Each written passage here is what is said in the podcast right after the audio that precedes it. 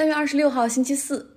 最近两天，美股开始反弹，创造了，尤其是昨天哈，创造了一九三零年之后当天的最大涨幅。昨天道指涨了百分之十一，标普涨百分之九。那此前跌幅比较小的纳斯达克指数反弹也是最少的。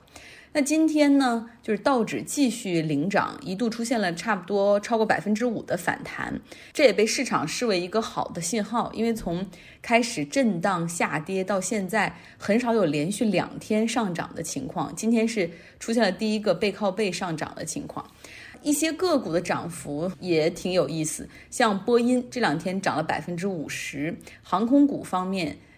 美联航从前几天的最低十七美元上涨到现在三十七美元，涨幅超过了一倍。那勇于抄底的人肯定开启了捡钱模式。嗯，现在呢，其实还有像原油股、银行股的反弹相对比较缓慢。上两周的下跌中，真的有一些优质的公司都腰斩了。不过好公司很多，要想抄底，一是看你有没有资金储备，第二个就是是否有那种胆识，能不能够承受住波动。不过我也没有什么太好的投资建议哈，除了黄金可以关注一下。如果你可以参考二零零八年次贷危机之后，那个时候全球的主要金融市场都开始量化宽松，那么最终呢是黄金大幅上涨。美股反弹有一个原因就是参议院很可能快达成了两万亿救助计划。那参议院的民主党议员 Chuck Schumer 他说了，Help is on the way。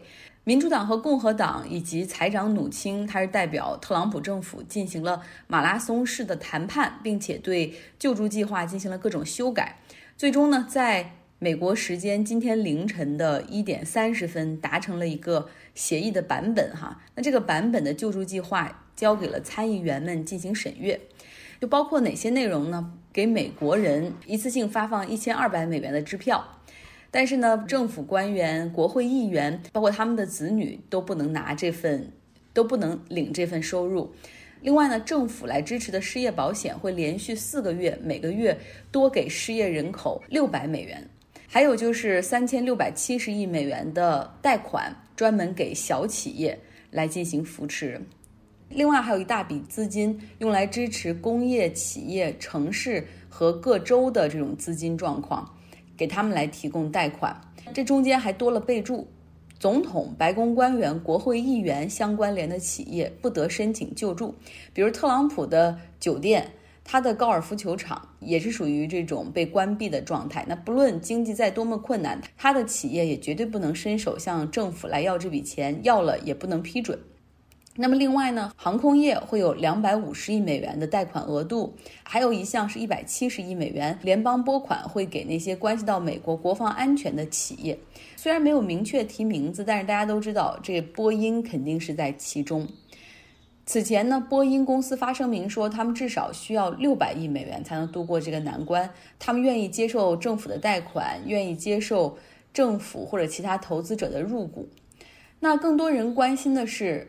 政府把这么多钱如果贷给波音的话，波音要如何保证它的员工和它供应链上的企业员工不被裁呢？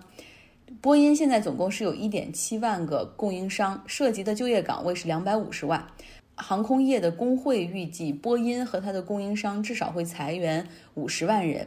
那么这笔钱如果拨下去的话，如何限制裁员也是个问题。美股一路上涨，大概是因为这个投票觉得今天肯定会过哈，因为最终这个版本是两党共同来商讨的。结果呢，临近白天收盘的时候，美国三大股指开始掉头向下，像纳斯达克直接最后呢收盘的时候还跌了零点四五。通过市场的反应，我一下子就知道了，肯定是这个投票达不成。的确，一看新闻，共和党有四个参议员反对。他们认为说，哦，你们给这么好的失业福利，这不是都鼓励大家求被解雇吗？然后赖在家里不工作，因为失业福利实在太好了。像这个南卡罗来纳州的 Lindsey Graham，他就说了，我怀疑这是不是写错了？如果不是的话，这是我见过最糟糕的提案。你们给失业这么好的待遇，核算一下，比南卡罗来纳州的最低工资还要高。所以目前呢，这个关于两万亿救助方案的投票是一个搁置的状态。印度总理莫迪宣布全国进入二十一天的紧急隔离状态。他说：“如果你们不能做到这二十一天足不出户，那么印度很可能倒退二十一年。”他是在周二晚上八点的时候宣布，哈，说这个周三凌晨十二点生效，相当于只给人四个小时准备。那每个城市、街道、乡村都要严格遵守 lockdown。除了超市、药店、加油站、银行一些必须的行业需要维持营业的，其他的商业工厂一律停止。如果不服从命令的话，依旧外出的人会最多入狱一年。昨天我和和一个朋友哈，他是班加罗尔地区的高级公务员，跟他聊天儿，然后他咨询我说，中国的经验到底是有哪些？怎么能够保证在这种 lockdown 的情况下，物资供应还是稳定？如何限制人外出？他说，印度很多地区，尤其是贫困地区，他们没有自来水，也没有厕所，有很多人每天去做一些短工赚钱，因为这个钱就是。今天晚上的吃饭钱，如果不出去工作就没有钱，政府怎么能够保证像这些人能够发放物资？所以这是现在摆在印度基层政府面前很大的问题。他还说，莫迪就是这么一个喜欢给别人惊喜或者惊吓的人，有的时候根本不考虑实际操作。比如三年前那次废除大额钞票的行动，就是废钞运动，要换新卢比，因为他发现好多人偷税啊什么的。就说，如果你不能赶在某某日期之前去银行把旧的钱存入银行换成新的钞票，那你手里的那个大额钞票就成废纸了。结果搞得当时印度人很恐慌，然后大量的时间浪费在银行门口排队。但实际上呢，有钱人照样可以不受约束哈，还有其他的办法。那这一次的政策也同样的突然。我的这个印度朋友他说了，因为。之前基层政府方面甚至毫无准备，所以他突然这样一宣布，大家都觉得有点手忙脚乱。上一周做了一个疫情和气候变化相似之处比较的一个小解读，在听众之中有一位小朋友陈响，他很想跟大家分享一下他做的一个呼吁大家关注气候变化的音频。从澳大利亚山火到新冠疫情，我们到底应该学到些什么？大家好，我是陈响。追溯到二零一九年九月的澳大利亚意外山火，烧毁了共计数千公顷的森林、丛林以及国家公园，成千上万的人流离失所，至少造成了三十亿人死亡，彻底摧毁了许多稀有野生动物的栖息地。超过十亿只哺乳动物、鸟类、爬行动物丧生。考拉是当地受灾最严重的动物之一。它们由于行动缓慢，只吃桉树的叶子，而桉树含油量高，极其易燃。导致目前死亡的考拉数量已超过总数的三分之一。这种有袋类动物也因此在澳大利亚某些地区可能会被归为濒危动物。而事实上，受灾的远不只是考拉，其他很多野生动物的生存环境也因此遭到了很大程度上的威胁，其中就包括蝙蝠。二零二零年二月五日，据英国《每日邮报》报道，二澳大利亚布里斯班有超过二十五万只蝙蝠。试图逃离大火肆虐的地区，侵袭澳大利亚的城市。科学家们称，澳大利亚的火灾季可能跟全球气候变化有关。二零二零年三月四日，《今日美国报纸》发表文章提到，当天发布的最新一项研究显示，这场致命、灾难性的野火由于人类活动导致气候变化变得更为严重。研究者发现。气候变化导致澳大利亚历经极端火灾天气的概率至少提高了百分之三十，而且更可能更高，很可能更高。这项研究的一名合作者，澳大利亚新南威尔士大学的气候学家苏菲·刘易斯称，气候变化如今成为澳大利亚的特色。极端炎热很显然是人为导致的，气候变化影响到了火灾的条件。二零一九年九月二十三日，世界气象组织发布了二零一五年至二零一九年全球气候报告。报告显示，二零一五年至二零一九年间，气候变化警示迹象和影响都有所增加。自工业化以来，全球平均气温已上涨了1.1摄氏度，比2011年至2015年上升了0.2摄氏度。大气中二氧化碳水平及其他关键温气气体含量均持续达到了历史新高。二氧化碳增长率比之前五年高出了近百分之二十。气候全球气候变化，气温上升大大增加了林区发生野火的风险，而火灾又会将更多二氧化碳排放到大气中，进而形成恶性循环。火灾为我们敲响了警钟，而全球正在经历的这次疫情，又何尝不是我们对破坏野生动物生存环境而遭遇的报复呢？我们不应该待到疫情过去之后，就如什么都没有发生过一样。人类需要反思，我们应该倡导可持续。的生产和生活方式，通过节能减排、植树造林、减少煤炭等化石燃料的使用，普及新能源，以及投资可持续农业和二氧化碳移除技术等方法，应对气候挑战。与此同时，与野生动物平等共享地球。谢谢大家。非常非常感谢陈响同学。那成年人更关注经济的增长。而年轻人、孩子更关注大自然和地球，因为这是他们的未来。正像瑞典少女 Greta 所说：“我们选择发声，是因为虽然你们手握着拯救地球的机会，但你们这代人却毫不在意。我们只有自己出来发出声音，因为你们只为了眼前的利益，不顾我们的未来。”还是有那篇文章哈，就是气候变化和。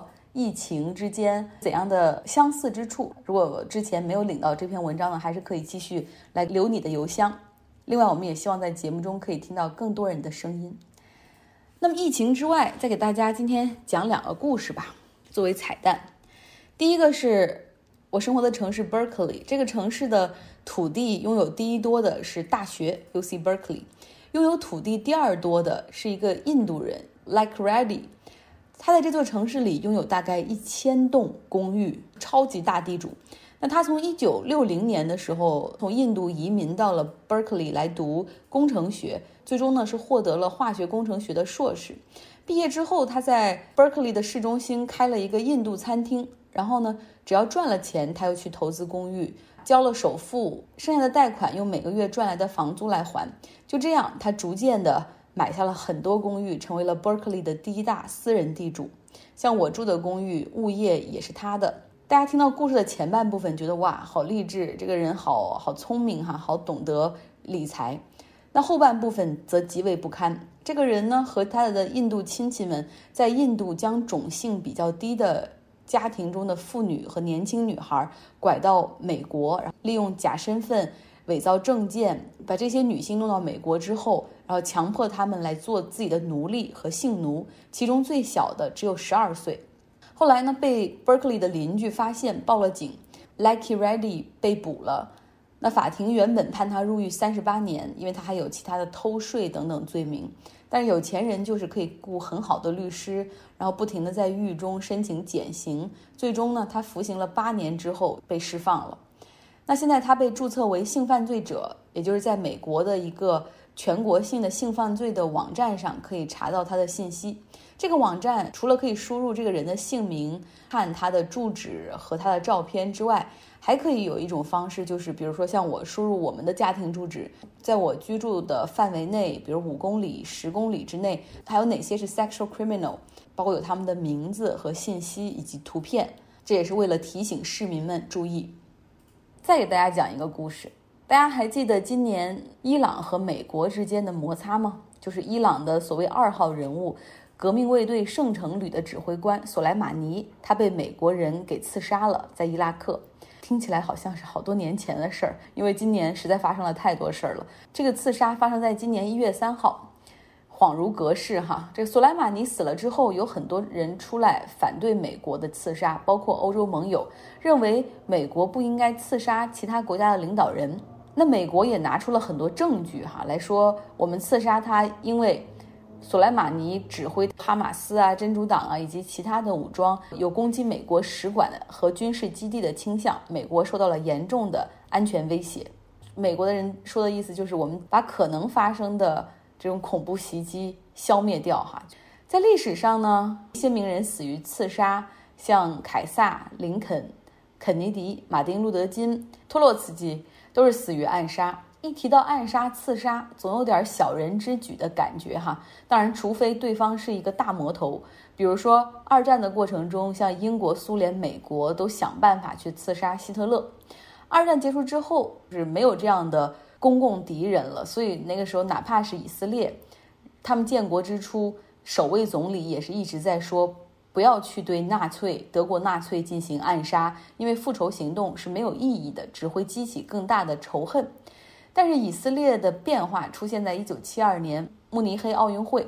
当时，巴勒斯坦的黑色九月组织残忍地杀害了十一名以色列奥运代表团的成员，他们的这个情报组织摩萨德就发誓，不论走到天涯海角，也要把这些人抓到，血债血偿。一是为了复仇，二是为了给其他的希望这种屠害犹太人的人以震慑。那么在冷战时期呢，美国的 CIA 也是一直在寻求机会，比如说刺杀卡斯特罗以及危地马拉的总统，一直在找各种各样的办法，甚至比如给卡斯特罗弄过那种有毒的雪茄香烟，但是最后都以失败告终。到里根总统的时候，他发布了行政命令，不允许美国政府的员工官员去发动针对外国领导人的政治刺杀。听哈，是政治刺杀，就有一个限定范围，并不是说所有的刺杀都不行。那么，二零零一年九幺幺事件之后，美国和以色列中间有了更多的利益的重合点，就比如说都要反恐，增加了情报部门的联系和信息往来。另外，加上无人机投入使用，让有针对性的射杀更加便利了。像以色列一直希望能够干掉黎巴嫩真主党的一个核心成员，这个人呢，策划了1992年针对以色列驻阿根廷大使馆的爆炸案，也策划了一起黎巴嫩贝鲁特美国军营的爆炸案，炸死了241名美国士兵，所以他是美国和以色列共同的敌人。摩萨德通过对他的长期跟踪，包括有他们在真主党内部的卧底和线人所给出的资料。在二零零八年左右的时候，他们发现哦，这个人原来在叙利亚大马士革的一个公寓里，有的时候会出没。那以色列策划了这个刺杀行动，想用汽车炸弹。那美国情报方面当时征求了总统小布什意见，小布什的意见就是说，汽车炸弹用可以，但是不能杀害其他无关的人，就不能杀害任何平民。所以以色列在沙漠里进行大量的测试，搞出了合适的炸药量，哈。就是五米左右的一个爆炸范围，所以准备对他进行刺杀。摩萨德的特工布置好了一切，然后通过手机信号追踪，发现目标已经接近了，准备启动行动。但这个时候发现，哎，他旁边还有两个人，一个就是这个伊朗的革命卫队生成旅的指挥官索莱马尼，另外一个呢是叙利亚军事指挥官。这个人主要当时是负责叙利亚的武器研发。他们这三个人是一起出现，然后进入到这个公寓的。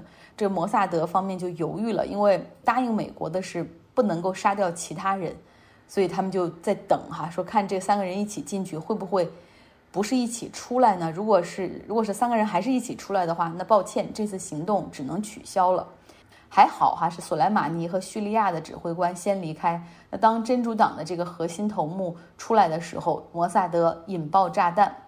后来，以色列总理回看这个监控录像的时候说：“哎呀，如果当时是我们要是知道这两个人也都在的话，我一定会下令让你们把这三个人一起干掉。”后来，叙利亚的军事指挥官还是被摩萨德找了一个其他的机会，在叙利亚的一个度假胜地海滩刺杀。而索莱马尼今年初被美国刺杀。这篇文章也挺有意思，主要是在疫情期间，想给大家提供一些。不一样的信息，省着听这个各种情况的疫情哈，大家会有一些厌烦。那么这是一篇很长的《纽约客》的文章，如果有兴趣的朋友也可以留下邮箱。好了，今天的节目就是这样，也相信一切都会好起来的。